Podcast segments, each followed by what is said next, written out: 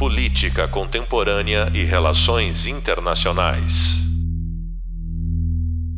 Olá, olá pessoal, sejam muito bem-vindos ao último episódio de podcast da nossa disciplina Introdução às Relações Internacionais.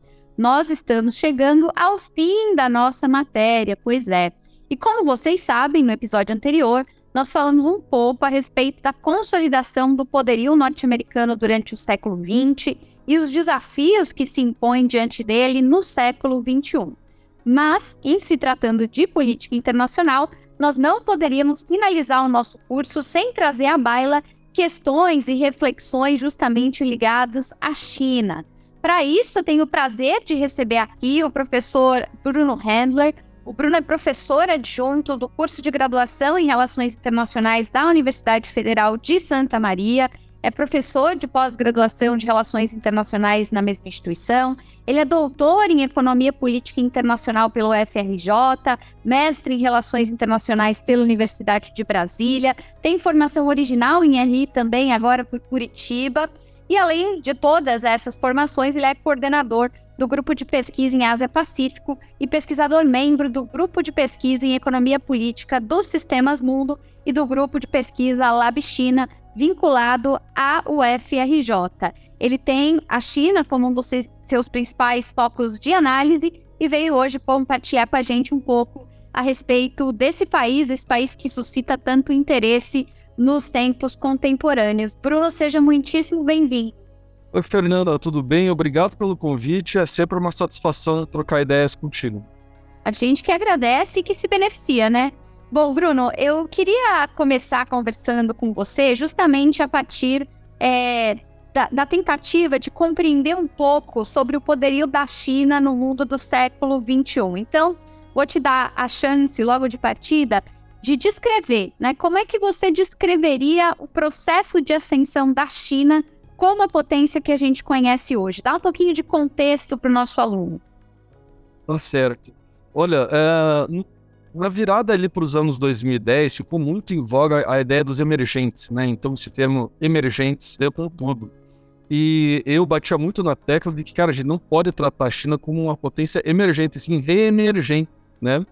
Então, eu acho que para entender a China hoje, contemporânea, do século XXI, é muito importante entender que assim a China já foi uma grande potência e a grande potência da Ásia num sistema internacional pré-westfaliano ou até paralelo ao sistema westfálio ocidental que surgiu na Europa, né? Então, uh, é, é, assim, eu me dediquei muito no doutorado a estudar um pouco disso, sabe? De como uh, teria existido na Ásia Oriental um sistema internacional centrado na China que abarcava partes da Ásia Central, partes do Nordeste, partes do Sudeste Asiático. Então, assim, entre os séculos X e... Eu acho que é até vou fazer essa reflexão inicial, porque ela tem um quê de epistemologia, de, né, de sul global, assim. Porque a nossa história, a nossa narração, né, a nossa narrativa de história, ela é muito eurocêntrica. Então, o resto do mundo aparece no nosso mapa conforme os europeus vão pisando na África, na América, na Oceania, na Ásia, né? E o que eu, o esforço que eu fiz inicial lá no doutorado foi entender que, olha só, talvez na Ásia tenha existido um sistema muito pujante, é, com uma lógica de diplomacia, de guerra, de comércio, uh, de relações simbólicas muito fortes, que tinha a China como centro. E esse, esse sistema ele teve o seu auge entre o século X e o século XV. Então, enquanto a Europa estava ali vivendo essa transição da Idade Média para o começo da Idade Moderna, uh, a China e a Índia elas só chegam para nós pelas narrativas né, lá do Marco Polo, daqueles da, dos navegadores, dos comerciantes e tudo mais. E por que, que assim, muitos historiadores falam que a, né, a Europa tinha esse complexo de vira-lata, assim, que o que vinha da Ásia né, era melhor, as especiarias, cerâmica, tapete e tudo mais. E a China foi um grande centro, né, a grande é, locomotiva desse, desse mundo é, eurasiático, né, pré-grandes navegações ibéricas. Então, vamos dizer assim, eu acho que é bom a gente começar com essa, essa ideia só para ter em mente que o que a gente está vendo hoje, né, no século XXI, é a reemergência de um país civilização, tá? Então ele teve seu auge entre os séculos X e século XV, teve uma reemergência nos séculos XVI ao século XVIII, aí no século XIX ele, é, a China passa por, pelo que se chama de inserção subordinada ao sistema ocidental, né? E aí você tem o auge do imperialismo, a guerra do ópio, toda aquela, né, aquela história que a gente já conhece, né? Uh, eles vivem um século ali de, de, de né, sofrendo nas mãos do imperialismo, aí depois do imperialismo japonês. Você tem a Revolução Comunista em 49, que na verdade vai resultar de quase quatro décadas de guerra civil entre nacionalistas e comunistas.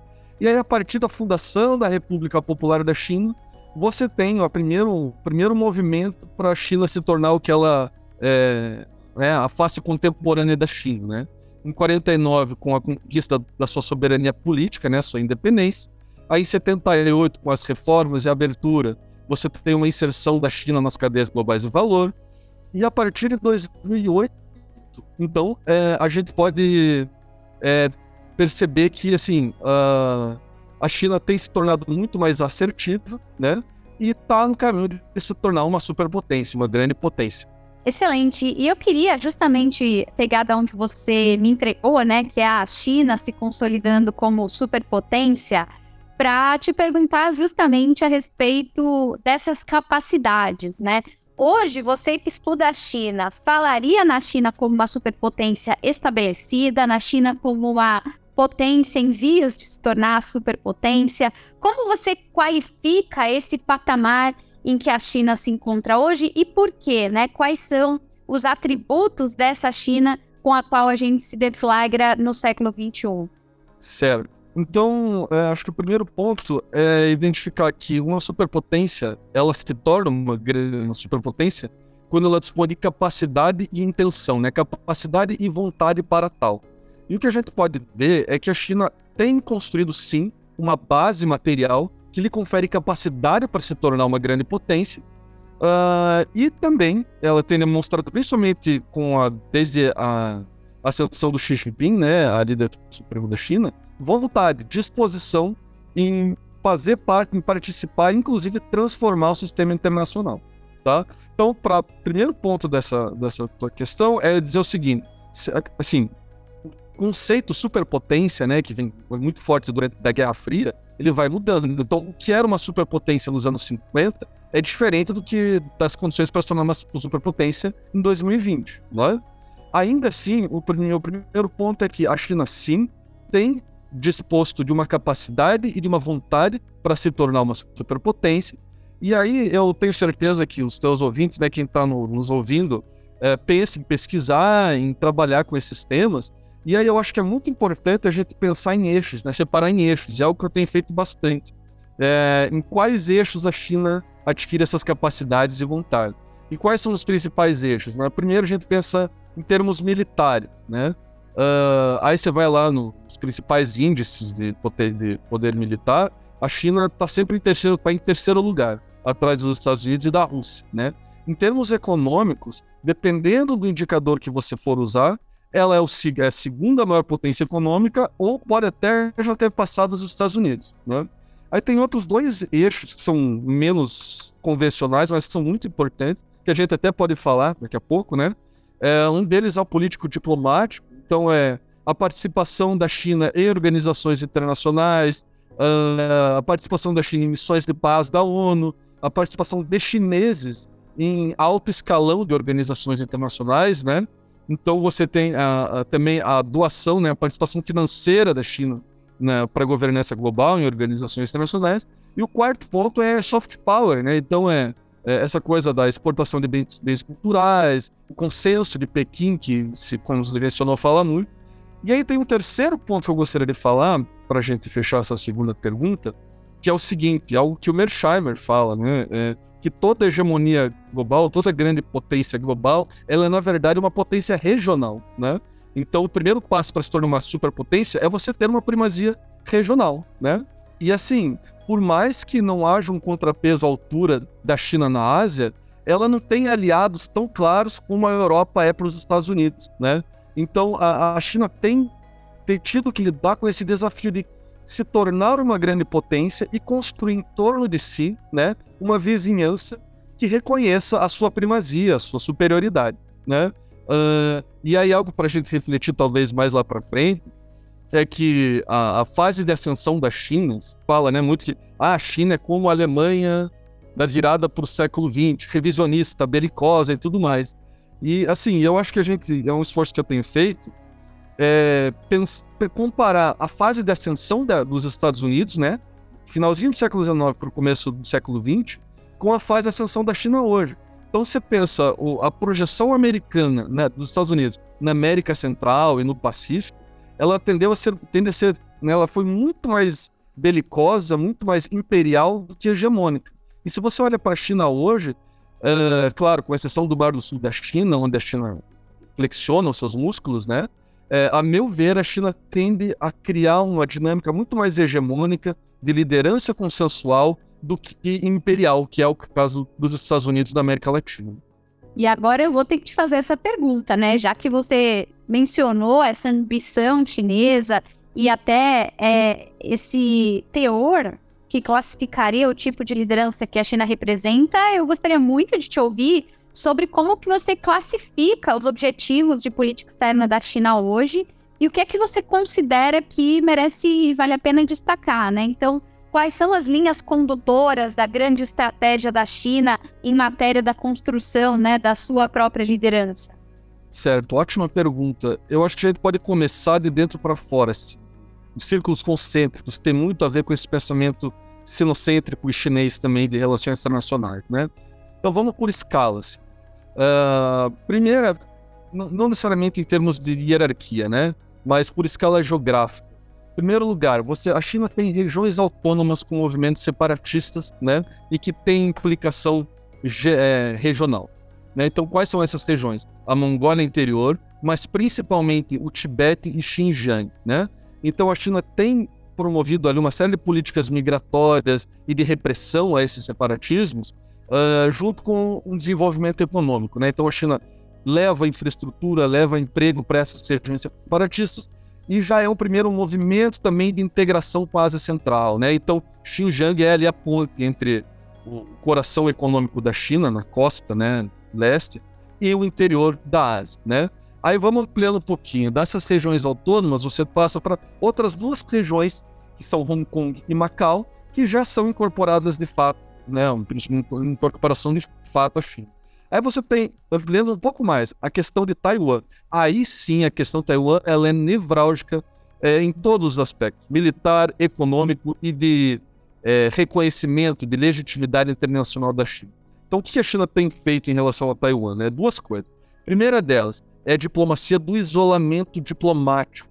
Ou seja, a China tem buscado comprar ou conquistar novos aliados, né, novos é, amigos, vamos colocar assim, novos aliados, que vão, digamos, que são países, principalmente em dois bolsões, eles estão na América Central e no Pacífico Sul. São países que até hoje reconhecem Taiwan como a verdadeira China, né, como a China original. E gradualmente esses dois últimos rincões em que Taiwan, nos quais Taiwan ainda tem aliados, a China tem buscado dobrar né, esses países, trazer eles para o seu lado, para o lado de Pequim. Né? Uh, então você tem essa diplomacia do isolamento de Taiwan muito forte, e junto com ela, é, é uma relação, ironicamente, bilateral com Taiwan mesmo, direta, de incorporação via laços econômicos e culturais. Né? Então, uh, é, liberação de vistos para médicos, advogados, uma série de profissionais liberais taiwaneses já podem trabalhar na China e vice-versa, é, voos diretos de um país para o outro, uh, uma série de, é, inclusive, feriados nacionais, né, que são comemorados nos, nos, dois lados e tal. Então, eu vejo assim que o Ocidente vai perder, né, os Estados Unidos vão perder Taiwan no longo prazo, porque gradualmente Taiwan tem sido incorporada economicamente e culturalmente pela China. É, o prazo do chinês é 2000, até 2049, talvez leve mais tempo, mas eu acho que essa é a tendência.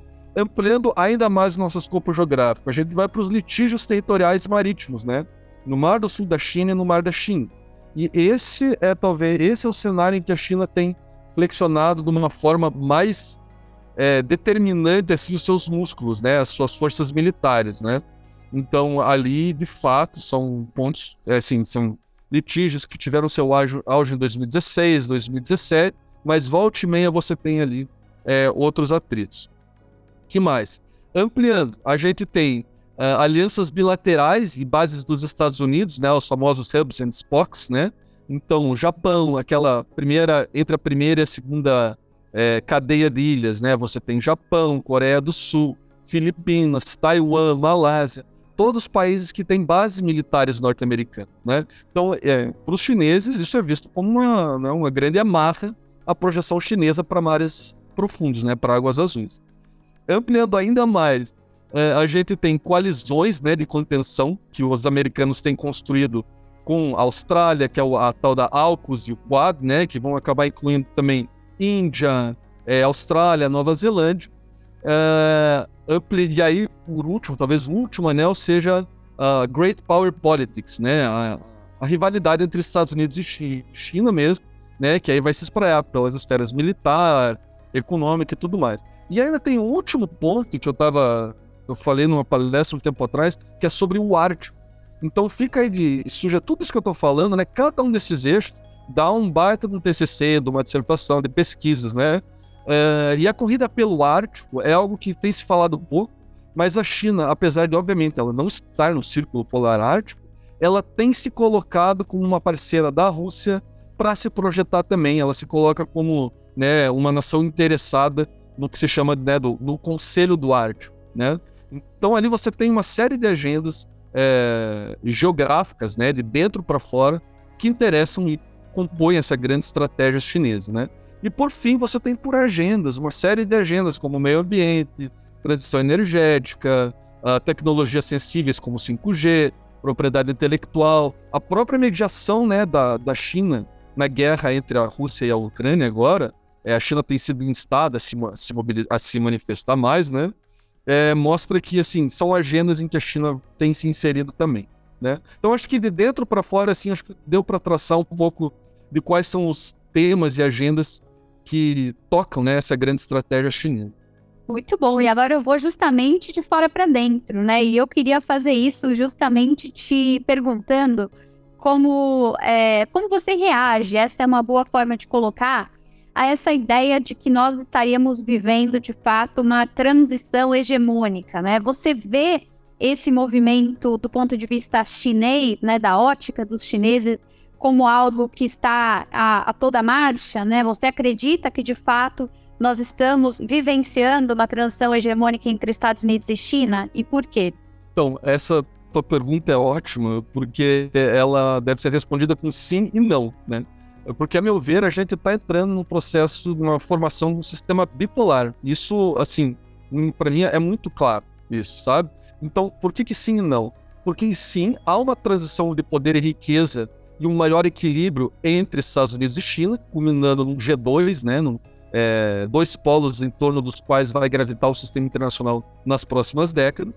Só que não no sentido de que Uh, os, os Estados Unidos ainda é uma potência forte demais para a gente poder dizer que ela está sendo substituída por uma outra grande potência. Tá entendendo? Então é muito mais um, um, um consórcio bila, né, bipolar, tendo a Rússia como pivô, né, como um terceiro polo, uma terceira grande potência, do que uma transição, tá? Uh, e claro, aí a gente, se você, eu, né, tô, quando você está fazendo essas perguntas muito ligadas ao que eu pesquiso, isso é ótimo, né? É, eu volto um pouco no Arrig. O Arrig fala o seguinte, que em 2008, né, a crise financeira de 2008, aí ele faleceu, né? Mas essa, essa virada para os anos 2010, que vai, vai, acontecer tanto a crise financeira nos Estados Unidos, quanto a retirada dos Estados Unidos, as forças americanas do Iraque, esses dois processos marcam a que o Arrig vai chamar de crise terminal da hegemonia norte-americana. O que, que significa isso? Os Estados Unidos não têm mais capacidade de sozinhos dar respostas sistêmicas e arcar com os custos do sistema é, de forma hegemônica, né? Então, ali nessa, nessa, ao longo dos anos 2010, a gente pode até ter vivido um período meio que de transição do que alguns autores chamam de unimultipolaridade. A gente ainda havia uma primazia norte-americana, mas os emergentes, né? Então você deve lembrar, né, daquela a hype dos emergentes, dos BRICS, do IBAS, uh, do G20, tudo o G20 comercial, o G20 financeiro e tudo mais. Então essa hype ela foi meio que amainando no final da década de 10 e assim, uh, Se a gente tem um marco que é a crise de 2008, a gente tem um outro marco que, para mim, abre esse mundo bipolar, que é a, a, a, pandemia, né? A crise de Covid e como a China, muito mais do que os Estados Unidos, passou a dar respostas sistêmicas para esse problema que se tornou sistêmico, né? Então, se a gente pegar dois marcos aí, a, a pandemia e agora a guerra na Ucrânia, é, entre Rússia e Ucrânia, se a China se tornar o grande broker, né, o grande mediador desse conflito, para mim está estabelecido que a China, assim como os Estados Unidos, ou, ou, em alguns eixos até mais do que os Estados Unidos, pode sim ser uma, é, uma grande potência, mas eu ainda teria muita cautela em dizer que ela vai superar os Estados Unidos. E sim que a gente vai viver uma dinâmica, o que se chama de Great Power Competition, né, o Great Power Politics, né, em que as duas potências vão ter ali algumas agendas de cooperação, né, tipo meio ambiente, combate à pirataria, coisas pouco mais menos hard, né, mais suaves, mas aí que tá, em termos de competição nuclear, cibernética, é, corrida espacial, a navegação no Ártico e dos mares em geral, e tecnologias sensíveis como semicondutores, para mim não resta dúvida de que a gente vai viver um mundo bipolar. E ao contrário do que a nossa intuição pode dizer, eu não acho que isso necessariamente vai gerar instabilidade porque duas potências elas podem acabar se tornando até pro resto do mundo, né, que é o que a gente tem que pensar, ter duas opções, né, ao invés de ter uma opção para você fazer bandwagon, pode ser até melhor para exercer uma série de barganhas. Então é isso. É, eu, eu, não sei se eu respondi a contento, porque eu fiquei em cima do muro, né? É uma transição, mas não necessariamente uma transição hegemônica. Ficou claríssimo. E me dá a chance agora de tentar esmiuçar contigo é, esse pool de capacidades da China, né? E eu queria fazer isso começando pela perspectiva do hard power, não, não do, do poder econômico, porque esse todo mundo já sabe que é em conteste, mas como é que a gente pode interpretar a China do ponto de vista militar? Qual que é o estoque de poder disponível? Como é que a China se compara com outros países nesse quesito? Certo. Uh, assim, os índices que mostram né, o, poderio militar dos países, eles são compostos por uma, né, uma infinidade, dezenas de, de, de critérios, né? Quais são alguns critérios que aí eu acho que fica até para os teus para os nossos ouvintes, é, que quem tiver interesse, se identificar a cada um desses eixos, né? E quais são eles? O primeiro deles é, é assim, é o mais salto aos olhos, é gastos militares, né? Então, gastos militares em geral são, são bem importantes. E nesse sentido, você tem que os Estados Unidos têm gastado nos últimos anos cerca de 800 bilhões de dólares, enquanto a China está em cerca de 200, 250, né? Então é cerca de um quarto do que os americanos gastam, né? Porém, você tem uma um contraponto aí que é o seguinte: esses 800 bilhões eles estão gastos num aparato militar norte-americano que está espalhado pelo mundo inteiro, né? Enquanto o aparato é, militar chinês ele está concentrado na Ásia. Então, os americanos têm preocupações né, estratégicas é, na, da América do Sul ao Ártico, né? Uh, e a China está concentrada. Então, não necessariamente essa proporção ela fica tão desfavorável à China. E aí tem um segundo ponto que é o seguinte: esses, esses 230 bi da China, eles não incluem uma série de gás de eixos que são militares, como por exemplo forças paramilitares, Programa Espacial, a Guarda Costeira Chinesa, que é quem atua ali fortemente nos mares do sul da China e mar da China, né? Pesquisa e desenvolvimento. E aí eu cheguei a ver alguns estudos que dizem que se você computar todos esses elementos que oficialmente não fazem parte dos gastos militares da China, uh, o país asiático chega a cerca de 80% a 85% dos gastos dos Estados Unidos, que são 800 mil. Então vejam, Uh, se a gente colocar uma lupa, aumentar o zoom e olhar bem de pertinho, talvez a China já esteja muito mais próxima do que a gente imagina em termos militares dos Estados Unidos do que, é, é, né, do que a gente imagina. E aí mais algumas sugestões aí para os nossos ouvintes se dedicarem a pesquisar. Você tem é, capacidade de projeção naval, aeronaval, né? É, e a ferramenta mais clássica são os porta-aviões, né? É, são os porta-aviões. Então, nisso, os americanos têm mais de 10, tem 11 ou 12 ativos, e a China estava para lançar o seu terceiro. Então, veja, se os americanos têm 12 espalhados pelo mundo, provavelmente 3 ou 4 na Ásia Pacífico, talvez o equilíbrio não esteja tão, tão desfavorável para a China. É, quantidade de tropas, a China já tem, é, vamos dizer assim, já tem não, né? A China é o maior exército do mundo em quantidade de tropas, mas isso não necessariamente é tão, tão, tão producente, né? Você tem elementos como satélites, então você tem mísseis balísticos, capacidade nuclear, enfim, uma série de elementos aí que, a meu ver, mostram que a China está mais próxima dos Estados Unidos do que a gente do que os números brutos, né, é, nos mostram. E em matéria de soft power, Bruno, isso é objeto de preocupação para os chineses? Como é que eles têm se mobilizado em relação a essa dimensão né, do poder de atração, de é, criar oportunidades para difundir as, as ideias, visões de mundo, enfim, aquilo que a China acredita? Como é que é isso na China? Tá, olha só, eu acho que eu até deveria ter falado isso antes, mas assim, é, eu fiz, tem, orientei uma aluna minha aqui no mestrado, a Gabriela Correia, e a gente fez o seguinte: a gente dividiu exatamente quatro eixos é, de disputa entre Estados Unidos e China, né, que são militar, econômico, financeiro e o político barra soft power, né, é, para comparar a proporção entre os dois. E a gente fez dois marcos temporais, 2008 e 2022 para ver se né, uh, em 2022 a China está atingindo ou está até passando né, uh, os Estados Unidos nesses, nesses indicadores. Então imagine que você tem um gráfico pizza, né? Então você primeiro você soma o indicador chinês e o norte-americano e depois você fatia essa pizza com a porcentagem que cada um dos dois países tem naquele eixo. E aí entrando no soft power, eu tenho aqui, eu tô com o trabalho dela aberto aqui, olha só, tem uma série de, de pontos que a China já passou os Estados Unidos, sabe? Então veja, olha só, uh, uh, por exemplo aqui, ó, porcentagem relativa de bens culturais, né? Então em 2008 a proporção estava 55 a 45 em favor dos Estados Unidos. Em 2022 ela passou a ser 60 a 40 em favor da China, né? Esse número é um pouco distorcido porque Hong Kong é, é o grande foco de, de soft power, de exportação desses produtos da China. Ainda assim, você vê um crescimento muito grande. E se você pega o, né, a definição da Unesco, são seis domínios culturais lá que eles chamam, né? Patrimônio cultural e natural, desempenho e celebração, artes visuais e artesanato, livros e imprensa, meios audiovisuais e interativos e design e serviços criativos.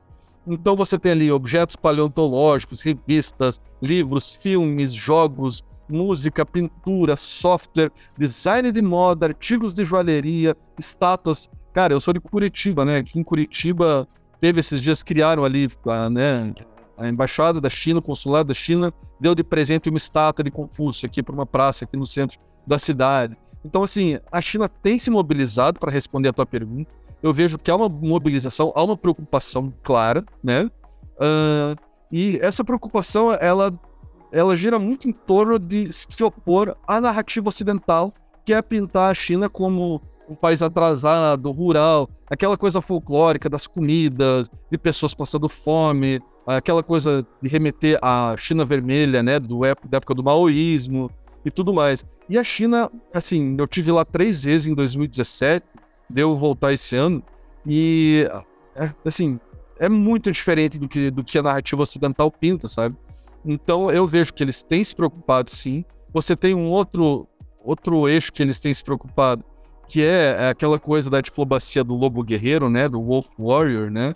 Então você tem diplomatas chineses pelo mundo respondendo à altura, né? Elevando o tom quando a China sofre algum tipo de agressão é, verbal, né? Algum tipo de agressão simbólica e tudo mais.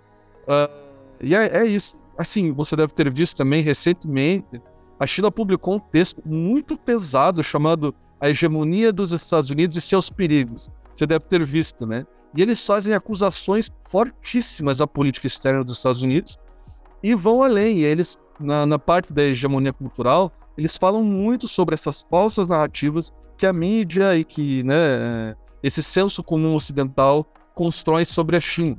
Né? Então, assim, são, são, é um texto muito forte. Eu não lembro de ter visto uma, né, né, um texto que não tem assinatura, não tem um autor, o autor é o Ministério das Relações Exterior, Exteriores da China, E assim, eu vejo eles. Olha só o, teu, o tipo de coisas que eles falam, né? É, que a história da guerra e invasões a nações soberanas faz parte da história dos Estados Unidos, que os Estados Unidos raramente distinguem entre guerra e diplomacia, que os Estados Unidos são responsáveis por 37 milhões de refugiados, que eles usaram armas químicas e biológicas sem menor pudor no século XX, acusam os Estados Unidos de usarem de, do privilégio exorbitante do dólar para extorquir seus aliados e coagir seus rivais, é, acusam os Estados Unidos de espionagem cibernética, é, de hegemonismo cultural. Então, veja, é, eu, eu entendo que há uma preocupação séria uh, por parte do governo chinês e eles têm tentado construir essa contranarrativa, né? E claro, assim, fazendo algumas reflexões, eu não acho que né, a sanção da China ela vem sem contradições, mas isso a gente pode falar daqui a pouco também, né? Mas para responder a tua pergunta, sim, eu acho que a China tem se preocupado e tem se mobilizado para muito além do que se fala dos ah, que bonitinho os institutos Confúcio, para as pessoas aprenderem mandarim, não, vai muito além disso.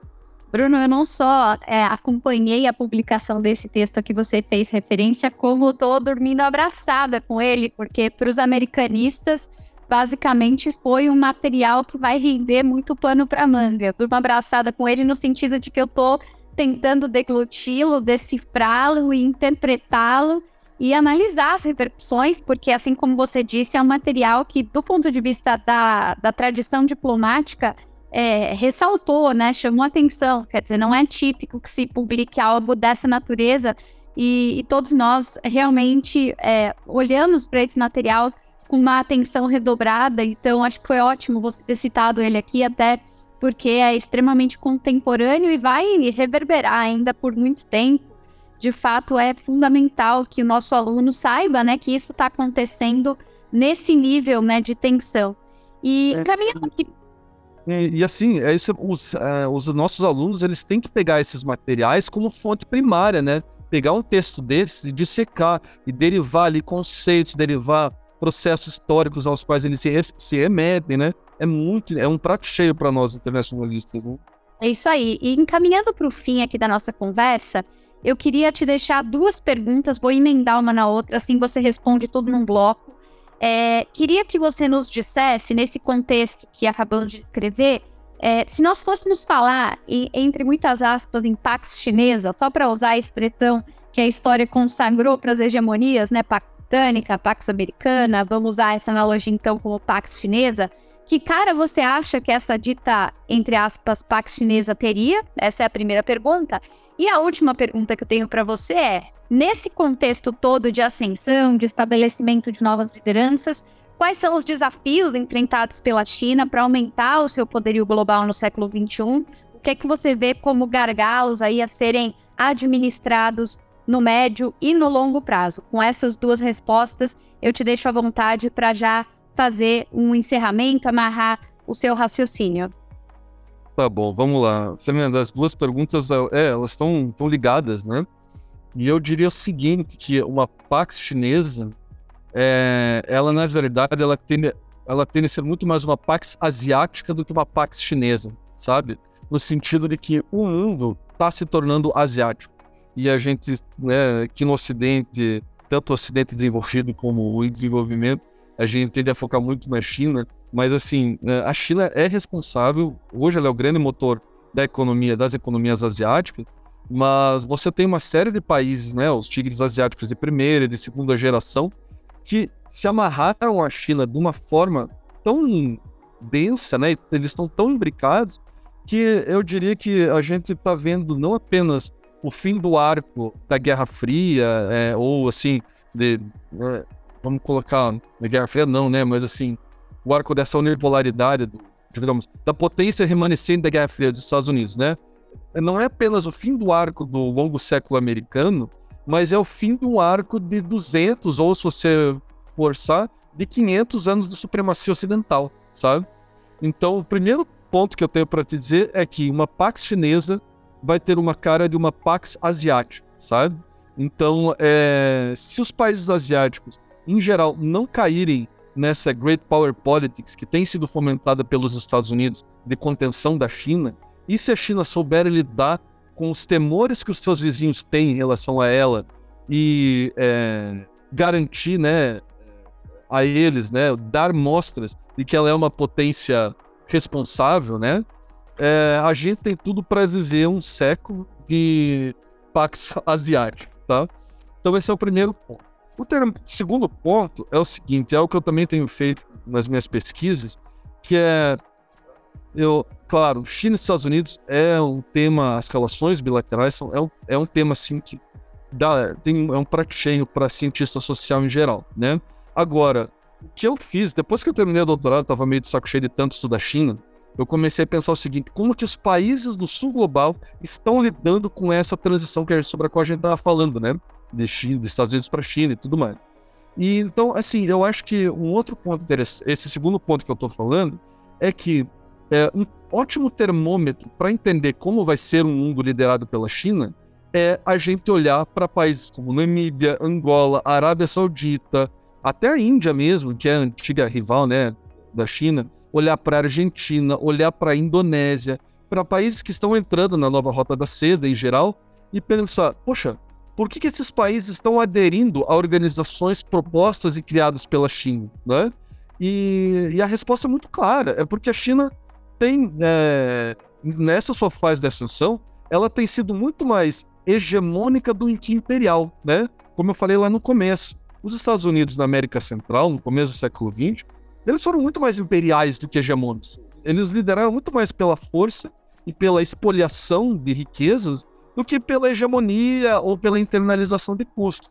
E assim, já e aí misturando as duas questões, né, que você colocou, é que assim, o grande desafio para a China construir essa possível pax chinesa ou asiática é não é, assim, entre ser é, imperial ou hegemônica ir pelo caminho da hegemonia, das instituições, da previsibilidade. E entre o caminho da acumulação por expoliação, que é o termo que o Harvey usa, né? Ou a internalização de custos, que é o termo que o Arrighi e a Beverly Silver usam, a China tem que caminhar para esse segundo ponto também. Então, assim, se você pega uh, a forma como a França controla suas ex-colônias na África Ocidental, é uma forma altamente imperial no, no século XXI, né? Então, a, a, França usa o euro. Na França, circula o euro. Mas na África francófona, circula o quê? O franco. O franco né, centro-africano e tudo mais. Por quê? Porque as, é, a moeda é uma forma de controlar esses países que já se tornaram formalmente independentes da França. E o que a China tem que fazer, e aí é, é um grande desafio para a China, é fazer com que toda esse, essa chuva de investimento, de comércio, de serviços financeiros como empréstimo e doações, né? Essa gravitação econômica que a China está construindo em torno de si, ela não repita, ela não reproduza uh, aquelas cadeias clássicas do imperialismo que espoliou América, África e Ásia, né? Então esse é o grande desafio. E eu talvez esteja sendo um pouco otimista em achar que de fato as empresas estatais chinesas, quando elas vão para a África vão para o interior da, da Ásia, Ásia Central, ou vêm aqui para a América Latina, elas têm sim uma abordagem diferente das, das empresas ocidentais. Assim, talvez seja muito cedo para dizer isso, porque as contradições desses investimentos chineses, elas tendem a aparecer daqui 5, 10 anos. Você tem impactos nas classes sociais em cada país, na dinâmica de poder de cada país, nas elites políticas, né? Mas eu vejo, eu vejo assim que tipo, para os americanos, o que os americanos precisavam na América Central era de estados fracos, né? E depois, ao longo do, do século XX, é, na África, a mesma coisa, eram estados fracos para que as suas grandes empresas transnacionais, desde as bananeiras na Guatemala, na Nicarágua, até as petrolíferas no Oriente Médio, pudessem garantir seus royalties e seus recursos naturais. E o que a China tem feito é, a meu ver, é, distribuído, né, ter, elas têm arcado mas com os custos dessa liderança política e econômica que ela está construindo. Até quando ela vai estar disposta a bancar, a fazer doações empréstimos, né, é, muitos a fundo perdido, é, a gente não sabe, né? Mas, a meu ver, ela já é comparado com os Estados Unidos da primeira metade do século XX. A China hoje é uma potência em ascensão muito, mas muito mais estabilizadora do que instabilizadora, muito mais hegemônica, é, né, que busca hegemonia do que busca o imperialismo, né? Uh, e aí, é, outro estudo que eu fiz para a gente terminar, né, é do caso de Xinjiang. Então veja como a China acaba construindo novas alianças, né, novos amigos, né? É, no caso do Conselho de Direitos Humanos da ONU, né? Cerca de 20 e poucos países emitiram lá uma carta em 2017 e 2018 condenando a atuação da China em Xinjiang. Dias depois, um outro grupo de países do sul global, entre eles muitos países de maioria muçulmana, emitiu, esses outros países eles emitiram uma outra declaração endossando a política da China para os muçulmanos de Xinjiang. Então veja, parece uma contradição de nossa, como que países muçulmanos não vão ficar do lado dos muçulmanos de dentro da China que estão sendo perseguidos, supostamente perseguidos, reprimidos e tudo mais. E a questão é que a China tem sido muito eficaz em construir novas alianças, né? Então, uh, e aí para finalizar, uh, o, o, último ponto uh, que ficou nos, lá nos anos 2000, conhecido como o consenso de Pequim, né? Então, veja, um desafio e, na verdade, também um outro, uma outra característica da, dessa Pax chinesa no futuro é o seguinte, é a China apresentar números, apresentar dados do seu desenvolvimento. Então, em oposição ao consenso de Washington, que acabou abrindo contas de capital e levando a crises financeiras uma série de países na América Latina, na Ásia e na África, o que a China tem proposto é, um, é, é o consenso de Pequim, que o Estado precisa gerir é, setores estratégicos da economia e, e não se abrir para esse capital é, financeiro especulativo, que é o que aconteceu com uma série de países do sul global nos anos 90 nos anos 2000. Então, Acho que é isso, Fernanda. É, certamente deixei, deixamos coisas de fora, porque nunca termina esse assunto, né? Mas eu acho que se a China continuar nesse caminho de bancar né, uma ordem com instituições diferentes da ocidental, menos, com menos espoliação e com mais desenvolvimento, ela tem tudo para superar os Estados Unidos, ainda que a gente esteja vivendo um mundo do G2, né? Ainda que os Estados Unidos vão continuar sendo uma superpotência pelos próximos 40, 50 anos, pelo menos.